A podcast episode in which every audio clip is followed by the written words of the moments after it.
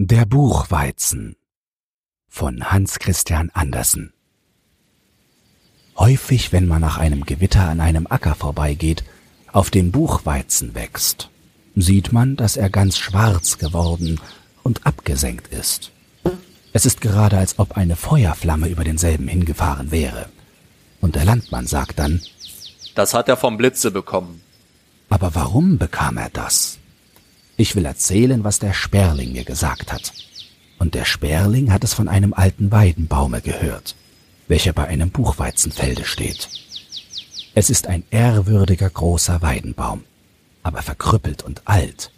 Er ist in der Mitte geborsten, und es wachsen Gras und Brombeerranken aus der Spalte hervor. Der Baum neigt sich vornüber, und die Zweige hängen ganz auf die Erde hinunter gerade als ob sie ein langes grünes Haar bildeten. Auf allen Feldern ringsumher wuchs Korn, sowohl Roggen und Gerste wie Hafer. Ja, der herrliche Hafer, der da, wenn er reif ist, gerade wie eine Menge kleiner gelber Kanarienvögel auf einem Zweige aussieht.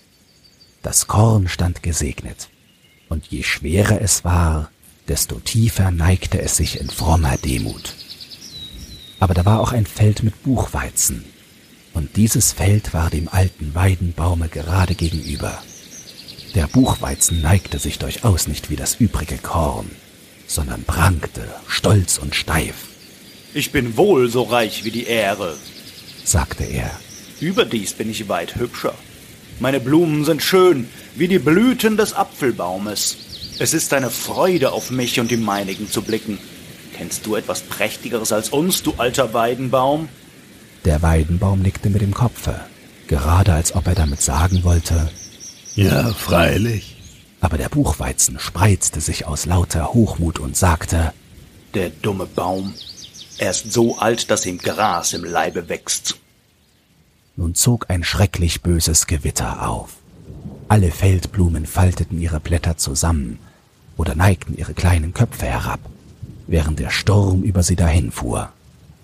Aber der Buchweizen prangte in seinem Stolze, Neige dein Haupt wie wir. sagten die Blumen, Das ist durchaus nicht nötig. erwiderte der Buchweizen, Senke dein Haupt wie wir.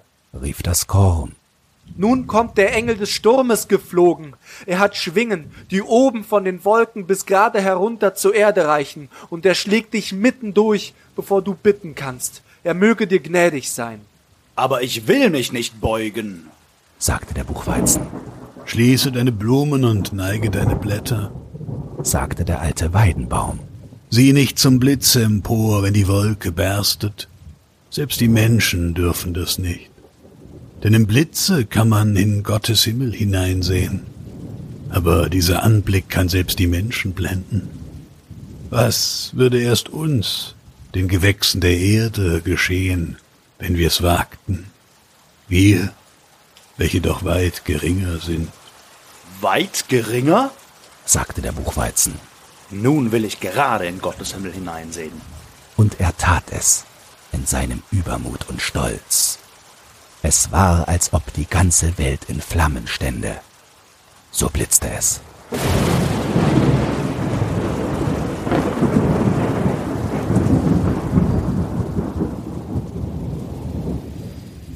Als das böse Wetter vorbei war, standen die Blumen und das Korn in der stillen, reinen Luft, erfrischt vom Regen.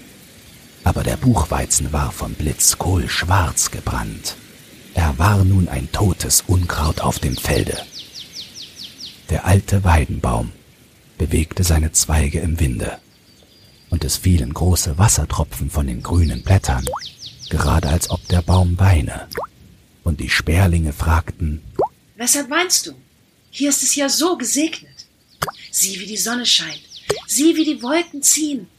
Kannst du den Duft von Blumen und Büschen bemerken? Warum weinst du, alter Weidenbaum?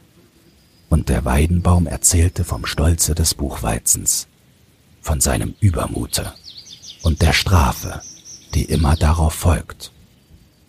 Ich, der die Geschichte erzählte, habe sie von den Sperlingen gehört. Sie erzählten sie mir eines Abends, als ich sie um ein Märchen bat.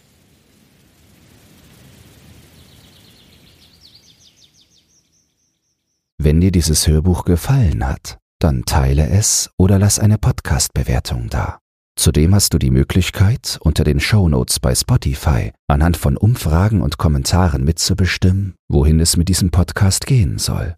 Du hast Lob, Kritik oder einen Textwunsch dann lass es mich wissen. Doch nun viel Spaß beim nächsten Hörbuch und eine geruhsame Nacht.